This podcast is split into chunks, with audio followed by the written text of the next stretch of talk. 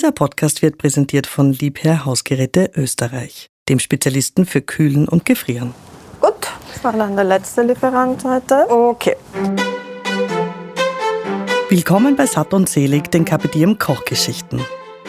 Satt und Selig ist ein Kapitiem Podcast Special, bei dem sich alles um gutes Essen, ein emotionales Rezept und eine tolle Köchin oder einen tollen Koch dreht.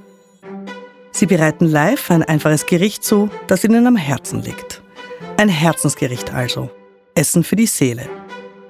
Ganz oft ist es an einen bestimmten Moment gekoppelt. An eine Erinnerung aus der Kindheit, an liebe Freunde oder einen Tag am Meer. Es ist auf jeden Fall immer ein emotionales Gericht. Das heißt, zu jedem gibt es eine Geschichte, die wir zu hören bekommen. Und ein Rezept, das wir in die Podcast-Story und auf Social Media posten, damit du, wenn du Lust hast, jederzeit alles nachkochen kannst. Mein Name ist Mesi Tötschinger. Viel Vergnügen mit Satt und Selig, den Kapitän Kochgeschichten. Hallo und herzlich willkommen bei einer neuen Folge von Kapitiem Satt und Selig Kochgeschichten. Mein Name ist Mesi Tötschinger. Ich bin heute im Hotel Gilbert in der Breitegasse im 7. Bezirk und zwar im Lokal und Flora. Und ich darf heute die Pavin Rasavi besuchen, Chefköchin des Hauses. Und wir werden auch heute wieder was kochen und ich werde wieder die Geschichte hinter diesem Gericht hören. Und auch dieses Mal werde ich versuchen, es zu erraten. Aber bevor ich da in die Details gehe, jetzt mal Hallo Pavin. Hallo Mesi. Freut mich total. Ich muss kurz beschreiben, es ist ca. 14, 15 Uhr nachmittags. Wir haben einen Slot gewählt, wo ausnahmsweise ein bisschen weniger hier los ist. Man hört im Hintergrund Geräusche, hier wird gearbeitet und das ist äh, ganz normal. Und deswegen nicht wundern, wenn in dem Podcast diesmal auch ein bisschen Geräuschkulisse dabei ist. Mhm. Pavin, ähm, du bist äh, in Teheran geboren, in Wien aufgewachsen und dann hat es dich ähm, vor ein paar Jahren tatsächlich zum professionellen Kochen verschlagen. Aber das Essen war schon dein ganzes Leben lang ein wichtiger Bestandteil. Essen ist mal ein wichtiger sozialer Akt, aber eben auch in der orientalischen Kultur. Es ist jetzt nicht nur in der persisch-iranischen Kultur so. Heißt, Gäste bringen Glück ins Haus und das heißt, es ist sehr wichtig, wie die Gäste mein Haus verlassen. Mit dieser Kultur bin ich natürlich groß geworden. Ja? Also ein Gast, der bei dir am Nachmittag ist, den forderst du auf, auch zum Abendessen zu bleiben. Oder der am Vormittag kommt, der soll bitte auch Mittag essen. Also ein Gast, der hungrig dein Haus verlässt, das ist nie gut. Ähm, daher ist Gäste haben immer so ein, ein wichtiger Aspekt in unserer Kultur. Und Gäste müssen natürlich auch ähm, dementsprechend bewirtet werden. Und in der orientalischen Kultur ist das ganz, ganz anders als in der westlichen Kultur. Also es gibt nicht eine Speise, sondern es muss von allem sehr viel geben. Also kocht die Mutter drei, vier Vorspeisen, vier, fünf Hauptspeisen, alles kommt gleichzeitig, der Tisch muss überladend sein. Das ist ganz wichtig für uns, weil es ist, wir, wir also wenn ich jetzt einem Gast nur ein Essen hinstelle, dann habe ich quasi als Hausdame, in dem Fall meistens kochen die Frauen in diesen ähm, Bereichen, dann ähm, bin ich halt keine gute Köchin. Ja? Also es ist irgendwie so, man kann es natürlich jetzt ganz in Frage stellen, warum das immer die Frauen machen müssen. Aber damit bin ich halt groß geworden. Eine Familie, große Familie und die große Familie trifft sich einmal die Woche und dann wird halt groß gekocht. Das heißt, dieses Gäste haben und, wie, ähm, und, und auch den Anspruch, sehr, ähm, quasi sehr viel anzubieten, den habe ich nach, auch mit ob ich jetzt privat koche oder eben auch hier. Also den hohen Anspruch an daran, dass das Essen, das ich koche, die Menschen glücklich macht, dass ich zufrieden bin mit mir selber, auch ein Aspekt davon. Ich bin sehr streng zu mir. Das habe ich sicher auch von meiner Mutter, die, die äh, sehr berühmt ist für ihre Küche in unserer Familie und ähm, kann, lässt sich jetzt nicht vergleichen mit dem, wie ich heute koche, aber es ist sicherlich da ein, ein Ursprung dessen, wie, ähm, woher ich das hole, die Energie dafür. Sehr schön. Und wie hast du dann sozusagen diese Erziehung oder das, was man mitbekommt, die Wurzeln vereint mit dem, ich sage jetzt mal, österreichischen Wurzeln, die vielleicht zum Teil ein bisschen anders sind? Ich merke das ganz stark im Sinne von, ähm, dass ich das Gefühl habe, ich bin mir nicht gerecht geworden, wenn, wenn die Sachen nicht meinem Anspruch passen. Also wenn es nicht so rausgeht, wie ich es gut finde, dann das muss gar nicht sein, dass es draußen auffällt. Vielleicht wird es auch draußen nie auffallen, aber mir fällt das auf. Und diesen hohen Anspruch habe ich an mich selber, dass es passen muss, dass ich zufrieden sein muss. Erst dann ist es gut. Mhm. Jetzt vielleicht noch ganz kurz ähm, auch zu der Umgebung, wo wir heute sind. Ähm, ich habe ja schon gesagt, das ist jetzt ausnahmsweise eine stille Stunde, die wir hier genau. erwischt haben. Wir stehen ja. äh, ähm, neben deiner offenen Küche, das ist ein sehr schöner Bereich. Ähm, und hinter uns in den Regalen sieht man wahnsinnig viel eingelegtes Gemüse. Das ist auch etwas, äh, wofür du ein bisschen stehst, oder mhm. das Thema Fermentieren. Und du hast mal gesagt, auch die Saison sozusagen konservieren. konservieren ja. Ja. Also in erster Linie ist es einfach das, jetzt gehen wir ja in die, äh, in die fruchtbare Saison hinein. Also jetzt kommt eigentlich alles bunte, alles schöne, alles sonnengereifte. Jetzt ist die karge Zeit vorbei. Und in dieser Zeit heißt es für mich, konservieren so viel wie geht, damit wir eben in der kargen Zeit vielleicht darauf zurückgreifen können, auf diesen Geschmack. Wir haben immer so einen äh, Teller auf der Karte, eben sauer eingelegtes Gemüse, kann man sich mal extra bestellen, das variiert ich habe einen, einen Teller, der heißt Rübenvariation, da ist immer ein Teil davon eingelegt oder eben fermentiert. Ich finde das einfach spannend und, und in unserer Kultur wird auch sehr viel eingelegt. Und das ist immer ein, also gerade wir essen Sau das saure Gemüse sehr sauer bei uns, ähm, wird so zwischen dem Essen gegessen als etwas, das den Magen nochmal öffnet also auch nochmal die Verdauung anregt sozusagen. Ich finde es einfach irrsinnig spannend, sich damit auseinanderzusetzen, wie sich Gemüse verändert was kann ich damit machen, was kann ich mit den Blättern machen, was kann ich mit der Wurzel machen. Ich finde, das ist für mich eine, eine kreative Herausforderung und dem stelle ich mich total gerne. Und, und was ich schön finde, ist eben auch, dass meine Mitarbeiterinnen das genauso empfinden und sich damit genauso auseinandersetzen. Mhm. Und, und auch da, also wir machen, ob wir Pesto machen oder Kimchi machen oder Blätter pickeln, ja, da sind sie alle auf meiner Seite und, und leben das mit mir mit und das finde ich total schön. Die Küche, die ich lebe und äh, koche, ist eine leichte Küche. Also ich sage immer, mein Essen soll Kraft geben und nicht Kraft nehmen. Und man soll sich satt fühlen, also gesättigt und genährt fühlen, aber nicht voll fühlen. Also für mich wäre es kein Kompliment, wenn jemand hier rausgeht und sagt, boah, ich bin so voll. Aber er geht raus oder sie geht raus und sagt, boah, ich fühle mich satt und ich fühle mich wohl. Herrlich. Wohlfühlen ist ein gutes Stichwort. Ähm, bei Satt und Selig wollen wir uns ja immer einem Herzensgericht ähm, unseres Gastes äh, annähern. Und äh, du hast uns auch eins mitgebracht. Ähm, wir werden es immer so gestalten, dass ich kurz aufzähle, was mhm. ich sehe. Ähm, es sollte auch irgendwie besten aller Fälle möglich sein zu erraten, was es wird. Mhm. Jetzt werde ich mal kurz sagen, wir haben hier ein, du bist Linkshänderin, du stehst genau. auch auf meiner linken Seite mit deinem Messer und einer Dille. Ähm, wir sehen Jungzwiebel mit Kräutern, ich schätze mal Petersilie, ja. ähm, frische, schöne Tomaten, kleine. Es könnte ein Schafskäse sein. Mhm. Dann haben wir noch Eier, einen Quirl. Also ich nehme an, dass die Eier noch verquirlt werden und ein bisschen Salz. Genau. Ich habe eine Idee, wo es hingeht, ja. ähm, würde dich aber trotzdem mal bitten, dass du erzählst, warum du das Essen ausgewählt hast, was du uns heute zubereiten wirst. Also ähm, nachdem das Thema ja satt und selig, vielleicht irgendwie ein, ein, eine Speise, die einen an etwas erinnert und ich bin sowieso der Meinung, dass Essen eines der Dinge ist, A ist es eines der archaischsten Dinge, die der Mensch tut, aber gleichzeitig ist, ähm, kann, es, kann Essen einen immer auch in die Kindheit versetzen, also da, wo ich herkomme. Und äh, ich komme, meine Familie kommt also väterlicherseits vom Kaspischen Meer.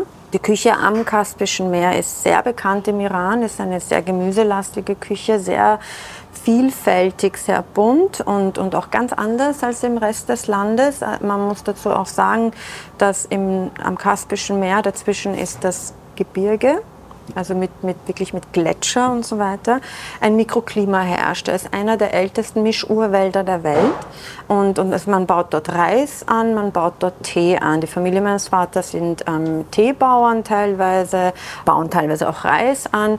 Also der Geruch von Reis hängt dort in der Luft und ähm, ich kann mich nur, weil meine ersten Jahre haben wir am Persischen Meer gelebt, bevor ich dann eben wieder nach Teheran zurück bin. Und mein Vater hat ja nicht oft gekocht. Also wir hatten, ich bin mit einer Nanny aufgewachsen, meine Eltern waren beide berufstätig. Aber wenn mein Vater mal für uns gekocht hat, dann hat er diese Speise gemacht. Und diese Speise macht er auch für meine Kinder. Das ist etwas, das meine Kinder nach wie vor für sich kochen, wenn sie Lust haben drauf.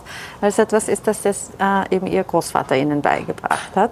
Und mein Vater war immer für die weichen Eier zuständig bei uns zu Hause. Fürs Geschirrwaschen und aber eben für diese Art Eierspeise. Jetzt habe ich es zwar verraten, aber ähm, es liegt Ja, wir auf der Hand. Ich also ich bin heute mal ganz froh, weil das fällt mir heute tatsächlich leicht. Also ich nehme mal an, es handelt sich um ein Shakshuka. Ja. ja, sehr schön.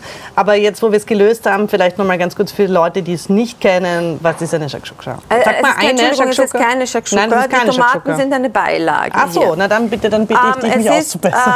ähm, eine Art Omelette, das Okay. mit Feta-Käse gemacht wird. Der Feta wird in, in der Pfanne ausgelassen, also wir braten den Pfeffer an, bis er ganz weich wird. Und dann kommt das verquirlte Ei mit der Dille drüber. Ich hätte das jetzt ein bisschen fancier gemacht. Also normalerweise wird es einfach komplett verrührt, ganz schnell und ist so bröckelig äh, Eierspeise. Ich würde das heute ein bisschen anders probieren, so ganz klassisch, so wie ich es quasi vielleicht sogar hier in Flora machen würde, dass ich dann die, das Omelett einrolle. Und dazu habe ich mir gedacht, weil ich so irrsinnig gern Paradeiser eben jetzt sommerreife Tomaten jetzt auf der Karte habe, dann hätte ich mir gedacht, dass wir so einen kleinen Paradeiser Salat dazu machen, einfach für die Farbe, damit es nicht ganz langweilig ausschaut. Herrlich. Genau. Kann ich was tun, was helfen? Ja, Ja? du könntest eigentlich vielleicht, wenn du Lust hast, dazu müsste ich dir jetzt zwar noch ein Brett holen. Ja. Die Paradeiser schneiden Ja. und dann einfach damit vermischen und Ja. dann geben wir nur Olivenöl, Zitronensaft Perfekt. Mhm. drauf und ich schneide die Dille, die wird dann in die, in die Eier gehoben und in der Pfanne äh, zerlassen wir den Feta-Käse und geben das Ei dazu und dann lassen wir es ganz langsam stocken und dann versuche ich das einzurollen. Ich habe es noch nicht ausprobiert, ob das funktioniert mit dem Feta drinnen, aber Klingt sollte herrlich. klappen. Es klingt auf jeden Fall Und, herrlich. und, und ganz wichtig ist hier die Dille. okay. Ja, also das ist ganz, äh, das Charakteristische an diesem Gericht ist die Dille. Okay. Also und die, weil hier haben wir noch eine Petersilie Genau, die, das dachte ich mir, um zum, zu den Tomaten, dazu. aufzupimpen. Mhm. Okay. Herrlich. Genau. Sehr schön. Ich kann aber auch, warte, ich hole dir ein Brett. Ja. So. Hast du einen bestimmten Wunsch, wie ich die Tomaten äh, Also ich soll? mag Viertel? immer ganz gerne, wenn die Sachen unterschiedlich geschnitten sind. Okay. Nach Lust und Laune Ja. einmal längs geviertelt, einmal quer geschnitten. Bunt Ich gemischt. finde, das schaut dann immer ein bisschen schöner aus, wenn Das alles unterschiedlich ist. So, ah ja, du hast jetzt gerade einen super Trick gemacht, ähm, den wir vielleicht hier gleich sieht man, verraten ja. sollten. Du hat, hast uns, damit das Brett quasi gut steht, Genau. ähm, hast du uns von Rexgläsern die, Gummis gegeben Damit das und die legst du. Marktamt glücklich ist. Ja. Ah ja, Das ist eine. Regel. Keine feuchten Tücher, weil das natürlich Bakterien Ah, daheim wird man es mit einem feuchten Tuch machen, stimmt. oder Und- gar nicht, oder? Ich weiß nicht. Ja, das ist jetzt aber auch ein besonders gutes Brett, das du da hast. Da müsste man es wahrscheinlich gar nicht machen, aber herrlich. Wir haben verschiedene Farben bei den, ähm, wie du so schön gesagt hast, Paradeisern. Ja, in Wien sagt man ja Paradeiser. Kleine grüne, längliche rote ähm, und ganz kleine und auch gelbe. Alles Genau, die, bunt kommen, gemischt. die sind schon so Wiener Paradeiser. Okay. Und ich finde es immer ganz schön, wenn sie alle unterschiedliche Farben haben. Ja, ich nehme auch die bunten raus. Kannst du ruhig auch größer schneiden. Okay. Ah ja, stimmt, das war ja noch was. Mache ich gerne. Da riecht schon die Dille, riecht herrlich. Ja, das das, riecht wunderbar. Geruch. Also wenn man keine frische Dille hat, nimmt man getrocknete. Okay, gut so. Dann kann man da noch das dazugeben und nachher marinieren wir das. Also auf die Tomaten geben Genau, wir, geben wir die Jungzwiebel und Petersilie. Das ist ein bisschen eigentlich so ein klassischer Salat. Mhm, herrlich. Genau. Und jetzt würde ich die Eier verquirlen. Mhm. Ist ja eigentlich auch eine Speise, die man immer essen kann. Die muss man ja nicht zum Frühstück essen. Nein. Nein. Also das kann man auch am Nachmittag essen. Ja. Und deine Kinder haben das Kochen auch übernommen? Ja, die große sehr. Ja. Die ist total into it. Ja. Äh, Die ruft auch ganz oft meine Mama an und will gern wissen, wie sie was kocht. Und dann machen wir Telefonkonferenz. Ja, nett. Und dann kocht sie persische Gerichte. Weil die kocht sehr viel und sehr gerne. Ja. Die Kleine lässt sich gerne bekochen. Na, das kann ja noch werden. Aber wenn sie kocht, dann kocht sie das hier lustigerweise. Ah, okay. Ja, das ist so ihr Das hat sich Essen. durchgesetzt. Genau, das hat sich, das ist eigentlich ihr Lieblingsessen. Fabi, du hast auch zwei Kochbücher gemacht. Ne? Mhm. Ja. Ähm, äh, hast du dann vor, das nochmal zu machen? Ja, ja. Ja. Ja. Ja, ich habe so, äh, immer wieder so Ideen, Dann die, einmal habe ich den Verlag auch schon gefragt, das wäre meine Idee. Mit Verlagen ist immer so ein bisschen komplexer. Die wollen wissen, welche Sparte sie das einordnen können. Was ist es für ein Kochbuch? Mhm. Und wenn sich etwas nicht so leicht einordnen lässt in eine Kategorie, dann tut sich ein Verlag oft schwer. Dieses Buch wäre vielleicht mehr so Kunst gewesen als ein klassisches Kochbuch. Okay. Ähm, ja, aber ich denke mir, das wird schon noch mal kommen, wenn ich jetzt wieder mehr Zeit habe dass ich noch einmal ähm, ein Kochbuch mache. Aber ein Kochbuch darf man nicht vergessen, das ist ein Prozess von zwei, drei Jahren. Ja, auch. viel Arbeit. Ja. Ähm, und die, das fehlt mir gerade ein bisschen die Zeit. Aber ich denke schon, dass ich das ja, nochmal noch mache. ja, ja, auf jeden Fall, weil sich ja auch alles so nochmal weiterentwickelt hat, mm. wie ich koche, was ich gut finde. Das ist ja eben, Kochen ist immer ein, ein Prozess, eine, so eine Dynamik drinnen, die Dinge verändern, also die Zutaten. Es gibt immer wieder neue Sachen, mit denen man sich auseinandersetzt. Und ich habe jetzt auch das Glück, dass ich so mit tollen Bauern zusammenarbeiten kann, die wirklich diese Raritäten erhalten und anbauen. Und ich lerne neues Gemüse kennen, setze mich damit auseinander. Und, und äh, damit erweitert sich auch nochmal mein, mein Spektrum. Mhm. Das ist wirklich schön. Ja, das, ähm, das ist genau das, dass man ja immer wieder was dazulernt. Ja. Man muss auch dazu sagen an dieser Stelle, ähm, du bist ja eine Haubenköchin, mhm. hast schon drei Hauben erkocht, aber du bist ja eigentlich wenn man es jetzt so sagen kann, eine Quereinsteigerin, ja. oder? Du hast es ja wirklich von deiner privaten Leidenschaft, dann genau. was, du hast ja den Blog geführt mhm. und der hat dich dann sozusagen eigentlich dorthin gebracht. Ich bin dem einen oder anderen mittlerweile ein Begriff aber ähm, ich bin, bin nicht Teil, ich fühle mich nicht Teil davon. Es, es fängt damit an, dass ich eine Frau bin, es fängt damit an, dass ich eine migrantische Frau bin, es fängt da auch an, dass ich ähm, autodidakte Köchin bin, mhm. dass ich einen völlig anderen Zugang zu den Sachen habe, dass ich ein kritischer Mensch bin, dass ich Dinge anspreche, über die auch viele Köchinnen nicht gerne sprechen, weil sie der Meinung sind, war halt so, bleibt so, ist nicht mein Kampf, sollen andere kämpfen. Ich bin ein irrsinniger Gerechtigkeitsmensch. Also ich mag es nicht, wenn Ungerechtigkeiten passieren. Und ich finde es einfach, ich will auch nicht aufgrund meines Geschlechts benachteiligt werden. Und das sind immer so Sachen, die ich halt anspreche, ob es jetzt Sexismus ist oder ähm, keine Ahnung, wenn Dinge einfach nicht in Ordnung sind, dann bin ich sicher die Erste, die das anspricht. Das ist nicht für jeden angenehm.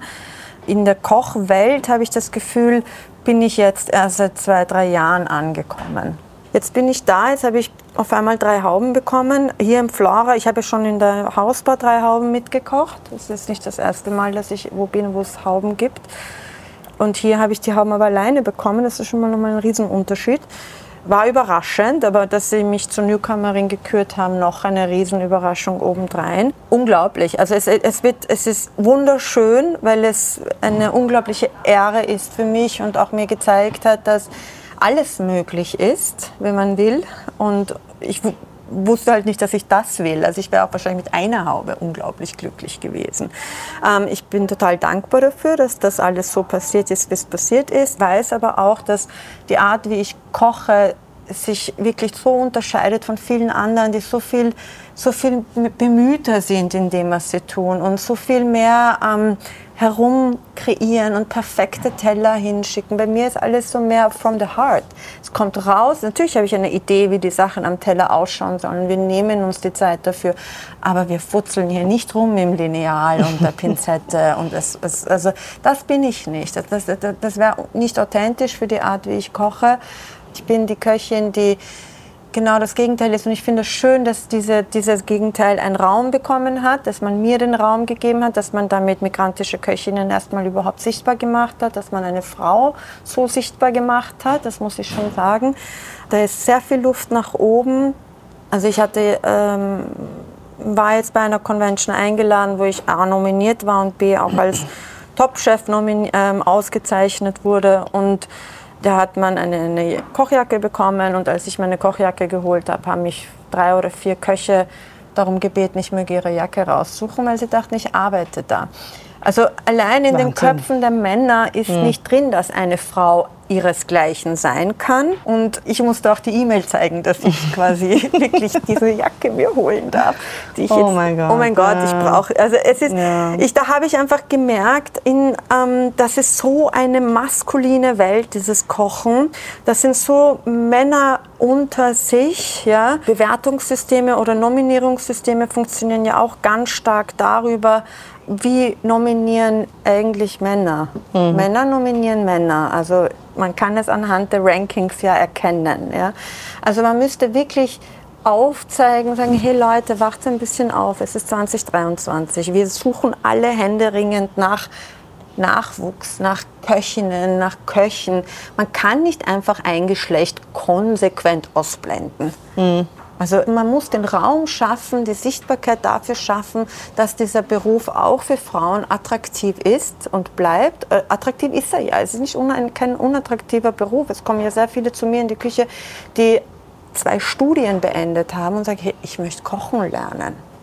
Also es ist kein unattraktiver Beruf. Ich glaube, wenn, wenn die Sichtbarkeit für Frauen gleichermaßen wäre wie für Männer, wenn Männer bereit wären, einen Teil ihres also den Platz, den sie einnehmen, mit den Frauen zu teilen, dann glaube ich, ist es einfach auch viel schöner und, und gibt auch mehr, mehr Möglichkeiten, dann auch am Nachwuchs, dem Nachwuchs auch zu halten. Ja? Also wenn, wenn der Raum dafür geschaffen wird, dass sich Frauen wohlfühlen in Küchen, dann glaube ich, ist es einfach nachhaltiger. Das hast du jetzt sehr, sehr schön zusammengefasst. Ganz wichtig auch. Ähm, wir wissen auch natürlich, äh, du äh, erwähnst es immer wieder, auch in Interviews, was natürlich noch mehr unterstreicht, wie wichtig das ist. Plus, du hast auch für dich persönlich in der Küche beschlossen, mehr Weiblichkeit zu zeigen ja, oder auch einzustellen und zu fördern. Genau, Ja. also ich habe immer so die Policy, wenn mich eine Frau verlässt, wird sie mit einer Frau nachbesetzt. Ja, ja, schön. Oder eben auch, Männer dürfen nicht mehr verdienen als Frauen oder zumindest gleichwertig.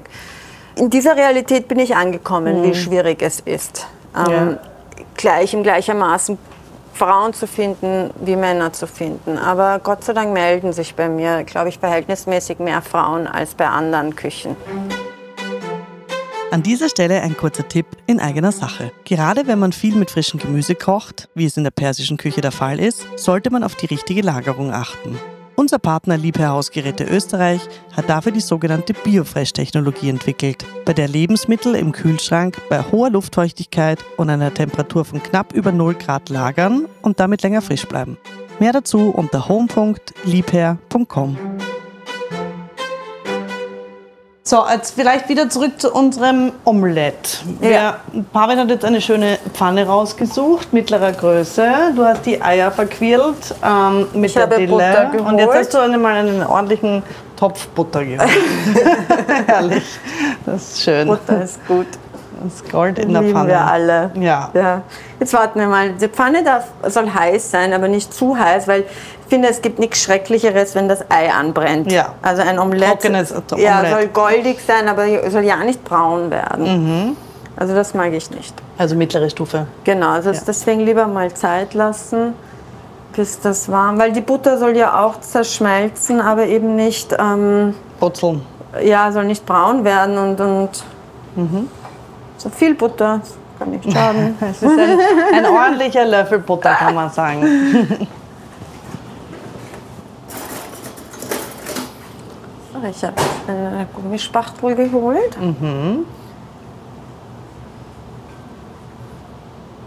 Und diese eure äh, Familienessen haben sich ja hier schon auch ein bisschen übertragen, indem ihr ja im und Flora schon auch so ein bisschen Family Style auch serviert, Genau, oder? also ich finde, das, ist, so einfach dein- zeitgemäß. Ja. Ja. Ähm, Essen teilen, erstens mal rein aus pragmatischer Sicht könnte man sagen, so können wir am allermeisten von. Also ich gebe jetzt den Feta-Käse rein. sagen, ja? während dem Plaudern Genau, jetzt kommt Feta rein, dann warten wir ganz kurz, dann wirst du gleich sehen, dann wird der Feta schmelzen. Mm. Das ist dann so circa der Moment. Ähm, ich habe jetzt auch die Eier nicht so gesalzen, weil der Schafkäse schon ein bisschen ähm, Salz hat. Ja. wirst jetzt gleich sehen, sobald quasi die Feta-Käse zerrinnt, ist das für mich so der Moment, wo ich dann die Eierspe äh, das verquirlte Ei mit der Dille reingeben ja, werde. Ja. Ähm, ja, und zurück zum Teilen. Also ich finde ja, Essen ist ein, eine, eine der wichtigsten, also dieses gemeinsame am Tisch sitzen und das Essen teilen ist ein verbindender Akt. Und dieser verbindende Akt funktioniert über Kulturen und Sprachen hinweg. Also wir müssen uns nicht einmal alle dieselbe Sprache sprechen, aber das Essen eint uns an diesem Tisch und es ändert die Stimmung. Es ist immer so. Auch wenn du auf einer Cocktailparty bist, es ist total stiff und alle stehen da. Sobald das Essen kommt, verändert sich die Stimmung, weil man kann plötzlich über etwas gemeinsam reden. Mhm, ja, das, das finde ich so spannend. Ja. ja. Einfach als sozialer Akt. Das ist mal das eine und das andere ist eben auch als Ritual. Ich finde es auch immer ganz wichtig, also wenn ich mal zu Hause bin, dann koche ich und dann sitze ich mit den Kindern und dann wird gemeinsam gegessen, weil es einfach auch schön ist, dieses Ritual gemeinsam aufrechtzuerhalten, ähm, das Essen miteinander zu teilen. Mhm.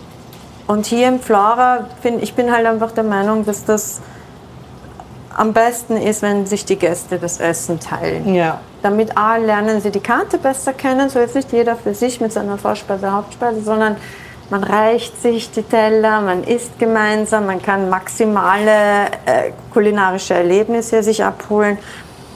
Und das funktioniert ganz gut, ich mag muss das ich auch sagen. Gern. Man ist ja auch immer neugierig, oder? Man würde ja gern mehr verschiedene Dinge Eben, kosten. Weil so kannst, so kann du kannst ja nicht mehr als eine Hauptspeise ja. äh, alleine essen. Ja absolut. Ich tendiere auch dazu, wenn ich essen gehe, also wenn ich essen gehe, dann gehe ich meistens asiatisch essen, mhm. ähm, dann auch immer viel zu viel zu bestellen, weil ich finde so eine Auswahl einfach schön. Ja. Das ist immer so langweilig, wenn alles gleich. Ja. Also jeder hat seins. Also ich will einfach, ich will Interaktion miteinander haben und Essen ist so etwas so Schönes und, und immer es dockt so im, weiß ich nicht, wo im Bauch an. Also einfach bei uns im Iran sagt man immer, alles wird so über den Magen definiert, wobei dann diese Assoziation immer für, für den Herz steht. Mhm. Delan. Mein Del ist eigentlich übersetzt der Magen, der Bauch, aber gleichzeitig ist das mein Herz.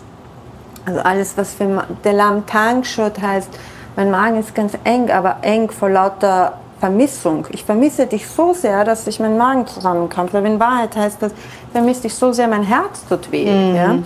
Also wir Schön. definieren ganz viel über oder wenn ich jemanden liebe, dann ist er meine Leber. Ah, du bist meine Leber. Ja. Also das ist die größte Be Liebesbeweis, ist, wenn ich sage, Gigare Mani, also du bist meine Leber, heißt das, dass ich dich total liebe. Wahnsinn, ja, toll. Wichtiges Organ, die Leber. Ja, eben. Und das ist so witzig, weil in unserer ja, Sprache schön, wird ja. alles so über Organe definiert. Ja, ja, stimmt, genau. Das stimmt. Jetzt schaut der Feta riecht köstlich. Butter. Genau, Feta, jetzt siehst du schon, das wird jetzt, also ich könnte jetzt noch einen Ticken mehr warten. Was schau ich schön.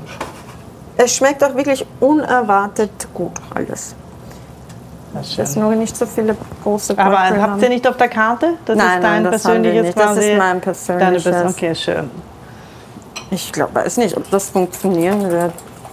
Naja, das. So, jetzt gebe ich das mal drauf. Oh ja. Und bin jetzt gespannt, ob sich das dann auch einrollen lässt, weil normalerweise wird das erst so. Mhm.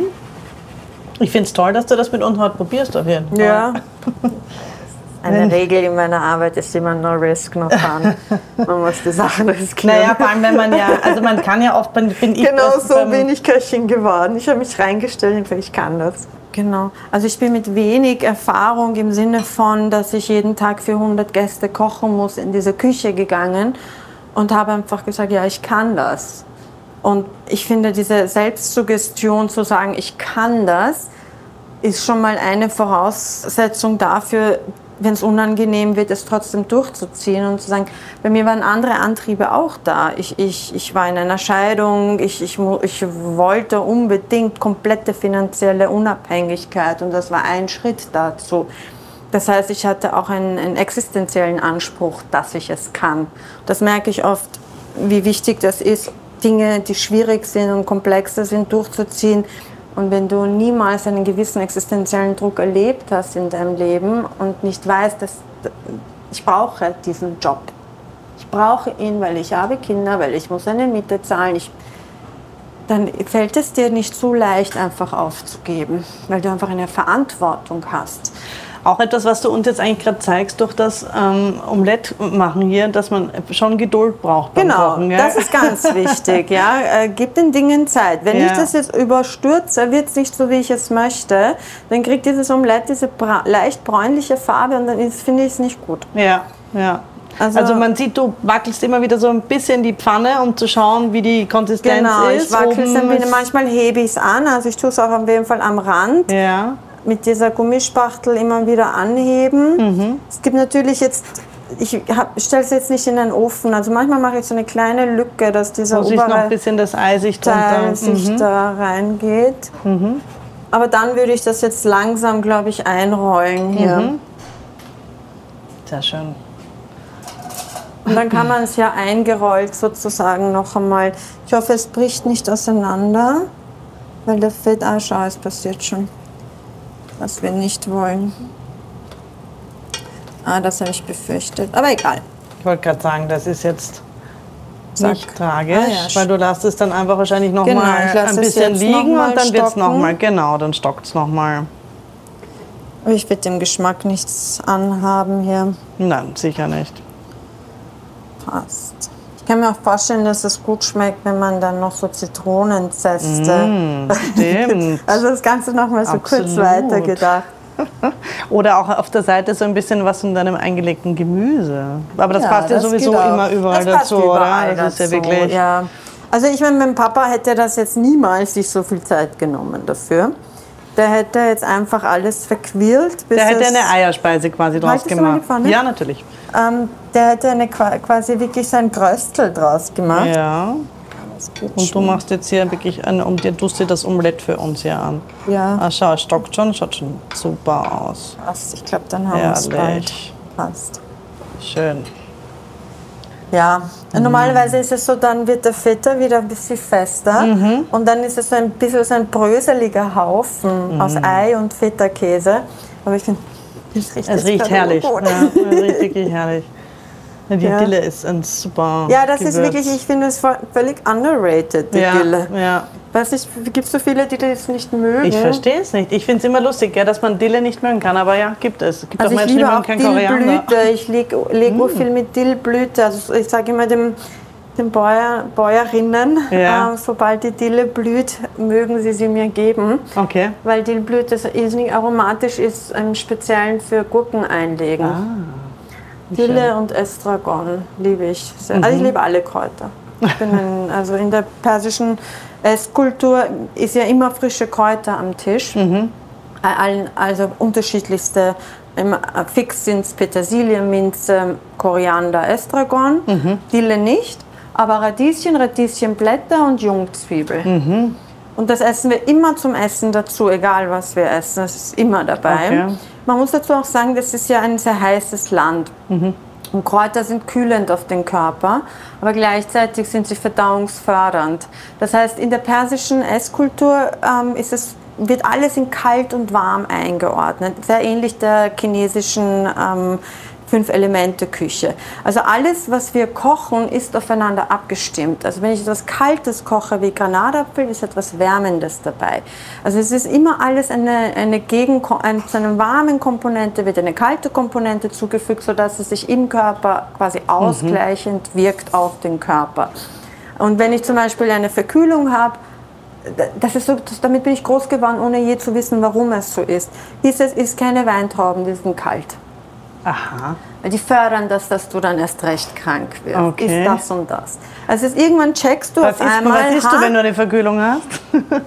Zum Beispiel? Also wenn ich eine Verkühlung habe, dann esse ich manchmal so eher gekochte Sachen. Okay. Reissuppe Super, mit ja. Kräutern mhm. oder eben Rüben sind äh, im Speziellen die Navetten, mhm. weil die sind so, man sagt ähm, anti äh, entzündungshemmend mhm. und, und äh, antibiotisch auf den Körper wirken. Und lang gekochter Reis ist, ist entschleimend. Ach, also wir essen dann immer solche eher gekochte Sachen, nichts Gebratenes. Mhm. Das ist auch mhm. wichtig, eher gedünstet und gekocht. Also ich habe sehr viel auf mitbekommen, ohne zu wissen, was es bedeutet, weil das dann intuitives Kochen, ja. Intuition einfach ist. Bis ich mich dann mit meinem Kochbuch damit auseinandergesetzt habe, was heißt das alles, was Mama mir da die ganze Zeit sagt. Ja, ich wollte gerade sagen, das könnte man jetzt natürlich, wenn man da jetzt auf den Geschmack gekommen ist und neugierig ist, alles in deinem Kochbuch nachlesen. Also ich denke mir, wir werden das jetzt einfach so drauflegen. Oh ja. Soll ich die, möchtest du die Tomaten und die, Genau, ja, die möchte ich marinieren und ja, dazulegen. Das machen wir ganz schnell hier. Mm. Einfach nur Öl.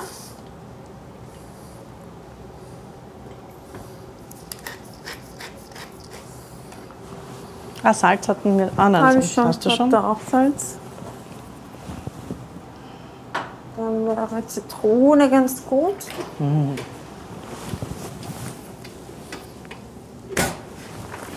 Also ich bin voll inspiriert. Ich glaube, das muss sofort nachgekocht werden.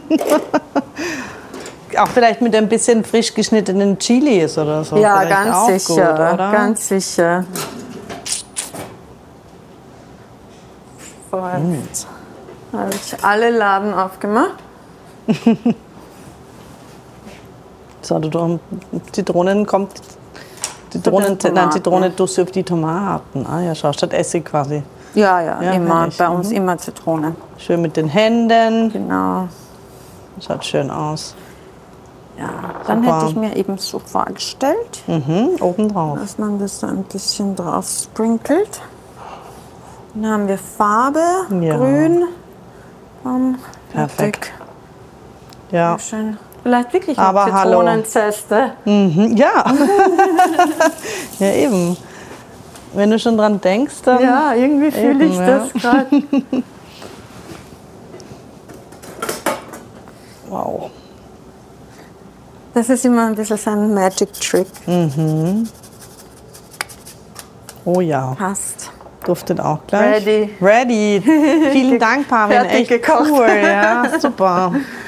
Aber eben mit Geduld und niedriger Temperatur. Ja. Man muss dazu sagen, das Essen wird uns sofort weggenommen, weil es fotografiert Ja, wird. ich hoffe, wir kriegen Man kann es dann auf unserer Instagram-Seite anschauen, aber jetzt ist es mal ja, kurz wegspaziert. Es, es wird sicher schön ausschauen.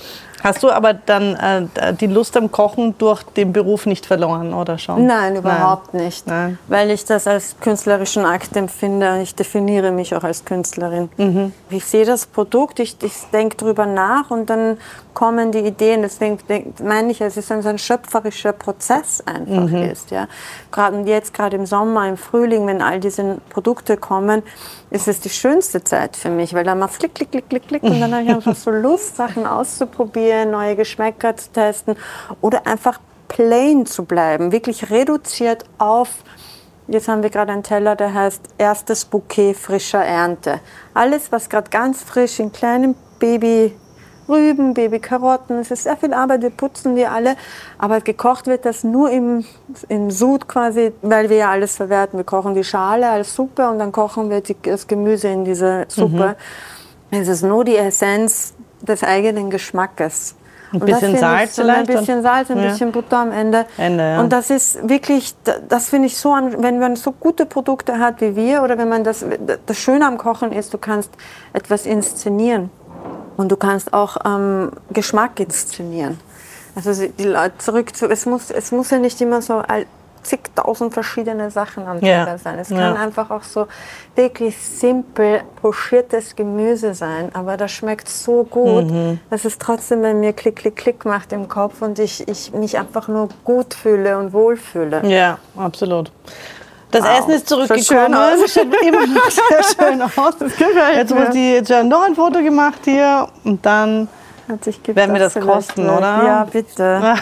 Unbedingt.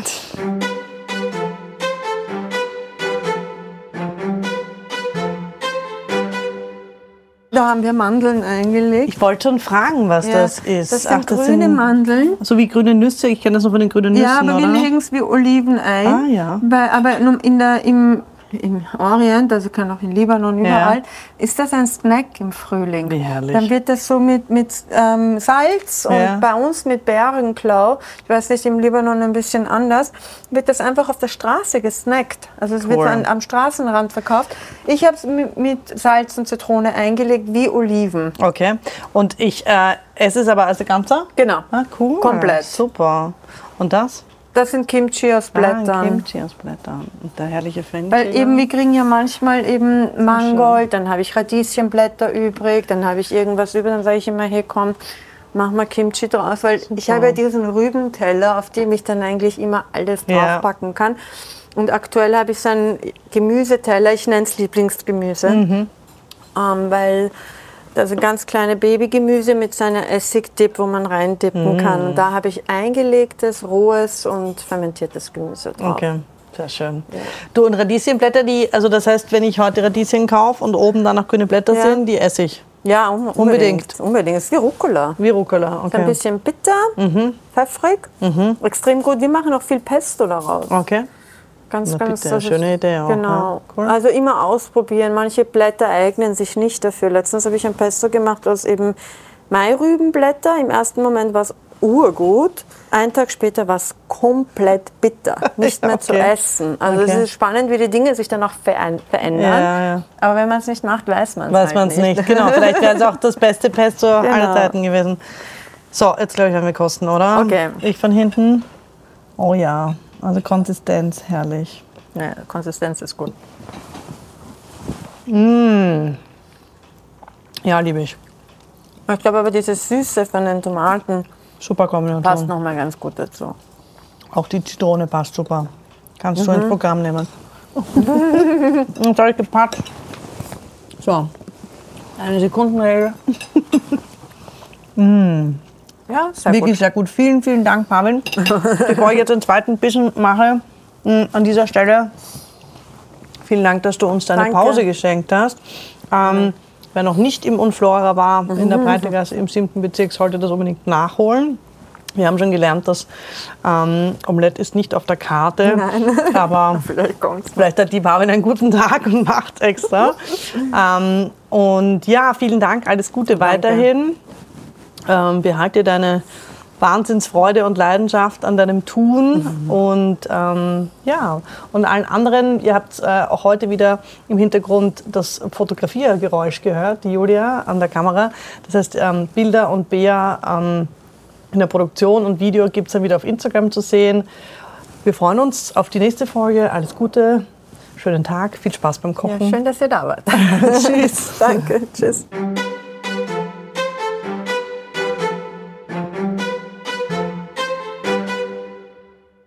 Dieser Podcast wurde präsentiert von Liebherr Hausgeräte Österreich, dem Spezialisten für Kühl- und Gefriergeräte. Bei Liebherr Hausgeräte treffen innovative Technologien auf Langlebigkeit und modernes Design, vom stylischen Weinkühler bis zum personalisierten Kühlschrank. Wer die ganze Produktvielfalt entdecken und noch tiefer in die Welt der Frische eintauchen will, klickt sich am besten rein auf home.liebherr.com.